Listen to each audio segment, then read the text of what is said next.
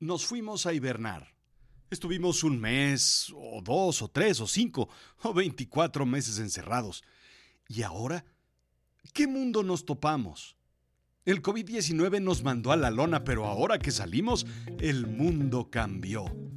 Bienvenidos al nuevo mundo. La realidad es la verdad, lo efectivo y con valor práctico, en contraposición con lo fantástico e ilusorio. Lo absurdo es extravagante, irregular, irracional, disparatado, opuesto a la razón, chocante y contradictorio. Bienvenido a Azul Chiclamino, la realidad de lo absurdo. Yo soy Rodrigo Job y yo te cuento. ¿Qué te voy a contar yo sobre la pandemia si lo sabes todo? Te has visto todos los noticieros, documentales, películas de zombies Incluso has visto todas las historias de ficción que los políticos nos cuentan en sus ruedas de prensa. Y mira que hay unas que ni a Aldous Huxley se le hubieran ocurrido. La historia se cuenta con data. Y como soy un number teller, te voy a contar algunas cosas. Como el número de la placa del patrullero 777 de Cantinflas, han pasado, sí, 777 días desde el inicio de la pandemia, según datos de CNN, al menos. El 31 de diciembre del 2019, uy, qué lejos se ve eso, comenzaron a reportarse a la Organización Mundial de la Salud casos de neumonía en Wuhan y el 1 de enero del 2020, mientras algunos hacíamos recalentado de tortas de bacalao, se cerró la central de abastos de Wuhan. Eh, quiero decir, el Wuhan Seafood Wholesale Market. 410 millones de contagiados y casi 6 millones de muertos al día de hoy, 15 de febrero del 2020. Eso sonó como a bitácora del Capitán Nemo, ¿no? 15 de febrero del 2020, día 777. Eh, me desvío. Pero, ¿cómo se impactó la economía? Dejemos atrás estas cifras. La incertidumbre trajo preocupación y miedo y ante la preocupación y el miedo respondemos de tres formas. Parálisis, atacar o huir. Las personas redujeron sus gastos y de ahí el dinero dejó de fluir a los negocios.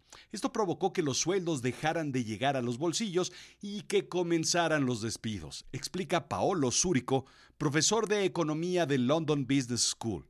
Sobre todo, pequeños y medianos negocios tuvieron que cerrar y esto generó menos consumo y la espiral comenzó por todos lados. Los gobiernos debían rearrancar la economía de alguna forma. ¿Cómo? Inyectando dinero. ¿Dónde?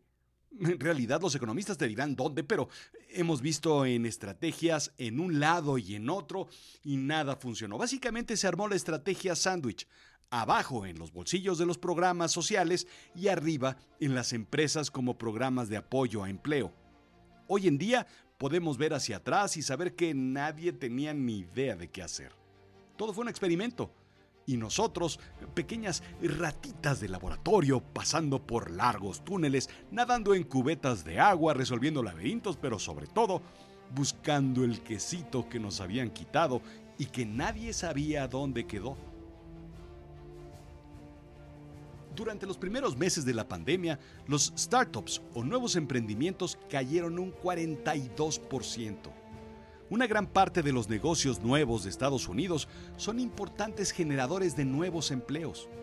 Por los cierres y los aislamientos en China, muchas cadenas de suministro se rompieron y eso llevó a no tener insumos para fabricar productos y no tenerlos listos para su venta, reduciendo indirectamente el consumo. Asimismo, algunas factorías cerraron permanentemente complicando aún más la situación. Se estima que la caída de la economía del 2008-2009 fue del 4.5%. Los cálculos en aquel entonces eran el triple. Menos mal que nada más nos fue el doble de mal. Habíamos vivido situaciones similares en el 9-11, con el Brexit, con las decisiones y berrinches de Trump, incluso con la crisis de la cancelación de En Familia con Chabelo, tú sabes todo lo que se vino abajo. El costo social del encierro fue alto. 3% de incremento de desempleo en los Estados Unidos y más o menos un 5% en Latinoamérica. ¿Cifras fuertes? Ahí te va otra. 25% de incremento en alcoholismo. Aunque viéndolo por otro lado, eso es una buena noticia para la industria de las bebidas alcohólicas. ¿O, o no? una cifra que se incrementó. Bueno, ya, al fin, nada les gusta. Tal vez lo peor, el incremento en la brecha de desigualdad en la educación. Se calcula que retrocedimos entre 10 y 20 años en términos de desigualdad educativa, medida en diversos aspectos como los más vulnerables. Sí, racial, económica y por supuesto de género. Si bien la educación tuvo un retroceso, también trajo cosas buenas. Logramos incorporar la tecnología, a fuerza, algo que llevaba años eh, siendo igual. Nada había cambiado desde que veíamos los pioneros, la forma en la que estudiaban. Un salón con pupitres, eh, libros de lectura. Tal vez habíamos cambiado los gises por plumones, pero no en todos lados. Creamos grupos de discusión y logramos tener acceso a más gente en el mismo salón de clases virtual gracias a clases en Zoom. Y de acuerdo, yo te cuento desde el privilegio, desde un sitio de seguridad y desde la fortuna de tener con qué. Lo sé. Así es. Hubo un aspecto interesante durante la pandemia, la espiritualidad. Nada que ver con fantasmas y apariciones. Ese es espiritismo. Aunque estuvo fuerte el fenómeno fantasma, pero eso te lo cantaré en otro lado. Las iglesias se llevaron una gran lección. Lo verdaderamente importante se había perdido, pero la gente siguió rezando. En todas las religiones. No a una estatua ni a un monolito. Algunas se fueron a la montaña a rezar. Otros hicieron templos en sus casas o en su interior. Otros más le rezaron a la pantalla en vez de rezarle a la estatua. Lo cierto es que la esencia del rezo se hizo más claro. Gracias, Verastegui. Desde mi punto de vista, la gran, gran, gran lección fueron las mujeres. Los países gobernados por mujeres, indica Harvard, fueron los que resultaron menos afectados. Taiwán, Nueva Zelanda, Dinamarca, Finlandia y por supuesto Alemania. ¿Quién nos dice esto? Eh, cada quien sus conclusiones. Yo pienso que ahí hay algo que debemos pensar y reflexionar. Es momento de ceder espacios y dejar a un lado las prácticas tradicionales que todos conocemos y sabes a cuáles me refiero. Sabemos que el mundo no pudo subsistir sin un sistema de salud público universal y accesible. Ni los países de primer mundo lograron brincar el tema. La desigualdad se notó y a pesar de que hubo sitios en donde se intentó democratizar, no hubo sistemas que lo aguantaran. ¿Aprendimos la lección? Bueno, pues te aseguro que no. Los gobiernos no invertirán en salud porque pues porque pues eso no gana votos quienes puedan, o podemos, haremos todo lo posible por asegurar la salud por medios privados y no públicos. Sin embargo, hubo una sinergia positiva. Las vacunas llegaron pronto. Bueno, tan pronto como Dudley de la Montaña llega a desamarrar a la bella damisela de las vías del tren, solo que aquí el tren ya se había llevado algunas otras damiselas, el ganado, la tienda y la iglesia, otros pueblos completos y otras tantas personas, pero digamos que llegó a tiempo. Logramos implementar algunas formas de telemedicina y nos dimos cuenta de que la salud mental era tan importante como la salud física, indica Harvard. Algunos pacientes tuvieron que hacer su tarea. Tom del Banco, MD, explica que uno de los aciertos fue crear los hashtag Open Notes, Permitir que el paciente se involucre en su historial clínico, escribiendo lo que ha pasado en su salud desde la última visita.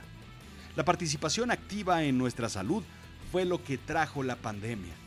Curioso, ¿no? Que antes dejábamos esta tarea al doctor por completo. Basta, por favor, no quiero saber qué es, solamente quíteme este dolor que tengo clavado en el alma, cantín. Digo, doctor, esto trajo un mayor conocimiento en la ciencia también. Ni la revista Chispa ni el mundo de Big lograron educarnos tanto como lo hizo el bichito.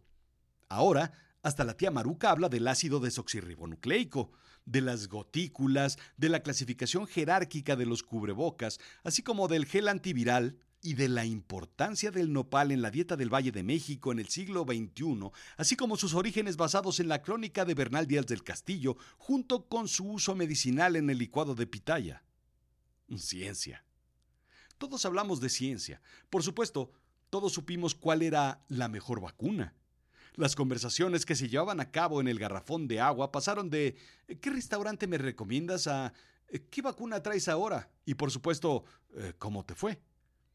Hermosos tiempos que vivimos. Logramos entender y sobre todo hablar sobre cómo funcionan las vacunas e incluso recomendar no combinar Pfizer con los tacos de tripa y Sputnik con el mole poblano.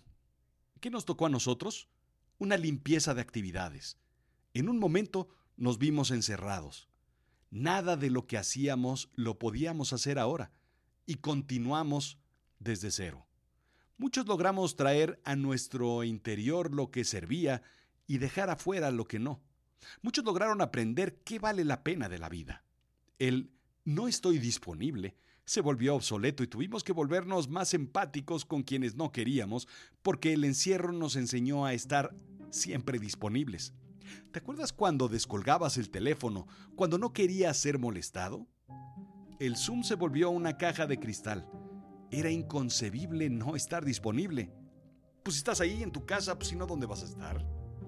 Curiosamente aprendimos a estar.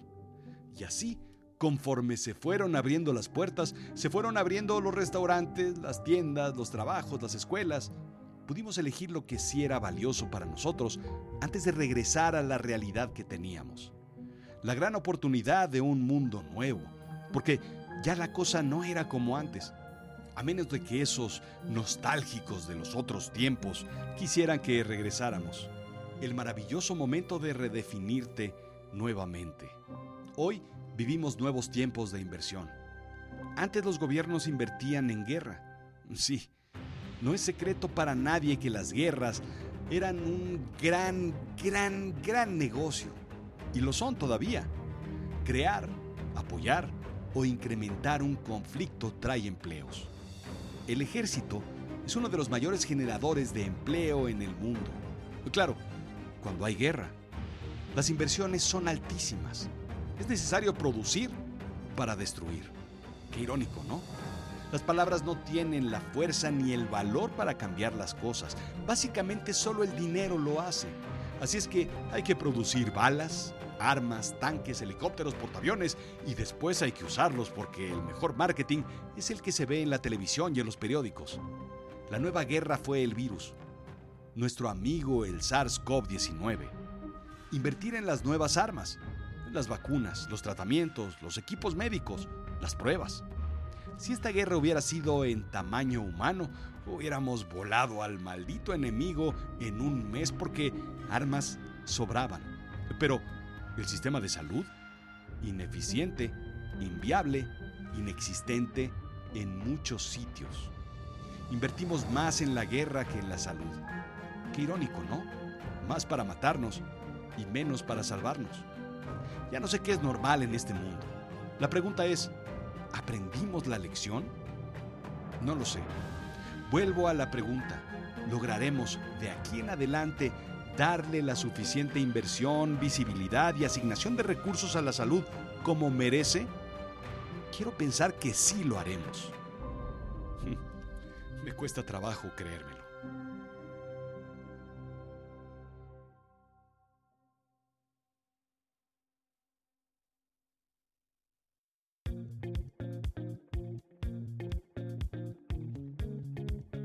Esto fue Azul Chiclamino, la realidad de lo absurdo. Yo soy Rodrigo Job, soy un storyteller. Yo quiero contarte historias. Sígueme en Instagram y Twitter, Rodrigo-Job, en Facebook, en YouTube y por supuesto en azulchiclamino.com. Ahí está toda la información que necesitas saber para que yo te enseñe sobre storytelling. Gracias.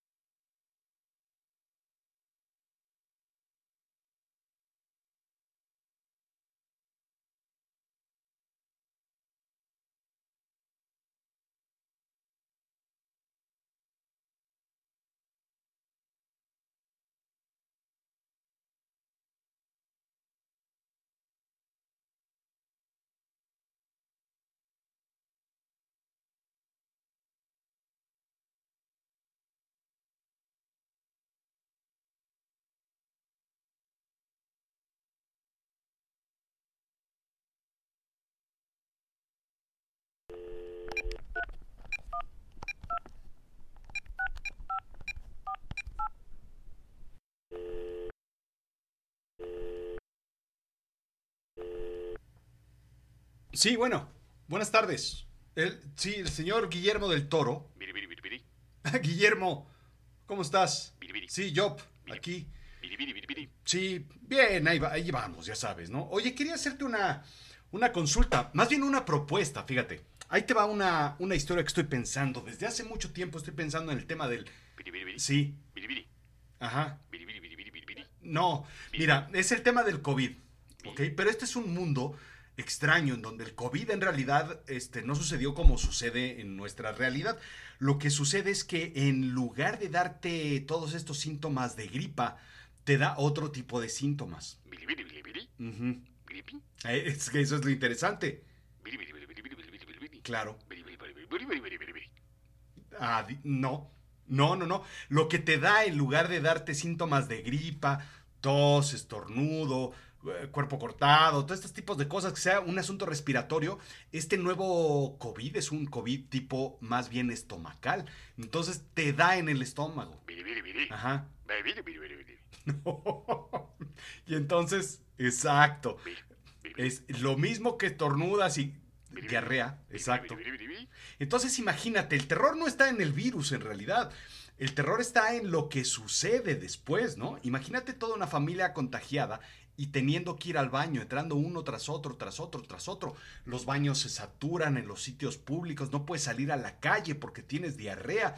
Además la diarrea huele terrible. Sí, huele terrible. Y entonces se saturan las, todas las cloacas de las grandes ciudades. Sí, no, bueno, y empiezas, el, empiezas a tener problemas en el drenaje y el drenaje se convierte pues como los monstruos que tú vas creando, ¿no? Casi, casi con, con, con vida propia, ¿no? Con mente propia, con espíritu propio. Y empiezan a salir de las cloacas y empezamos a tener una inundación este, diarreica en las ciudades. Sí, en lugar de, exacto, en lugar de asustarse en, tus películas, eh, en esta pues les va a dar asco. Entonces sí, va. Me lanzo para Los Ángeles. Platicamos la idea. Sí, sí, sí, sí, sí. Spielberg, no, no, no, no. No, tráete a alguien más. Alguien más acá, ¿no? Así como, no sé. Piénsale, piénsale. Te dejo la tarea. Sí, órale, va. Un abrazo. Cuídate.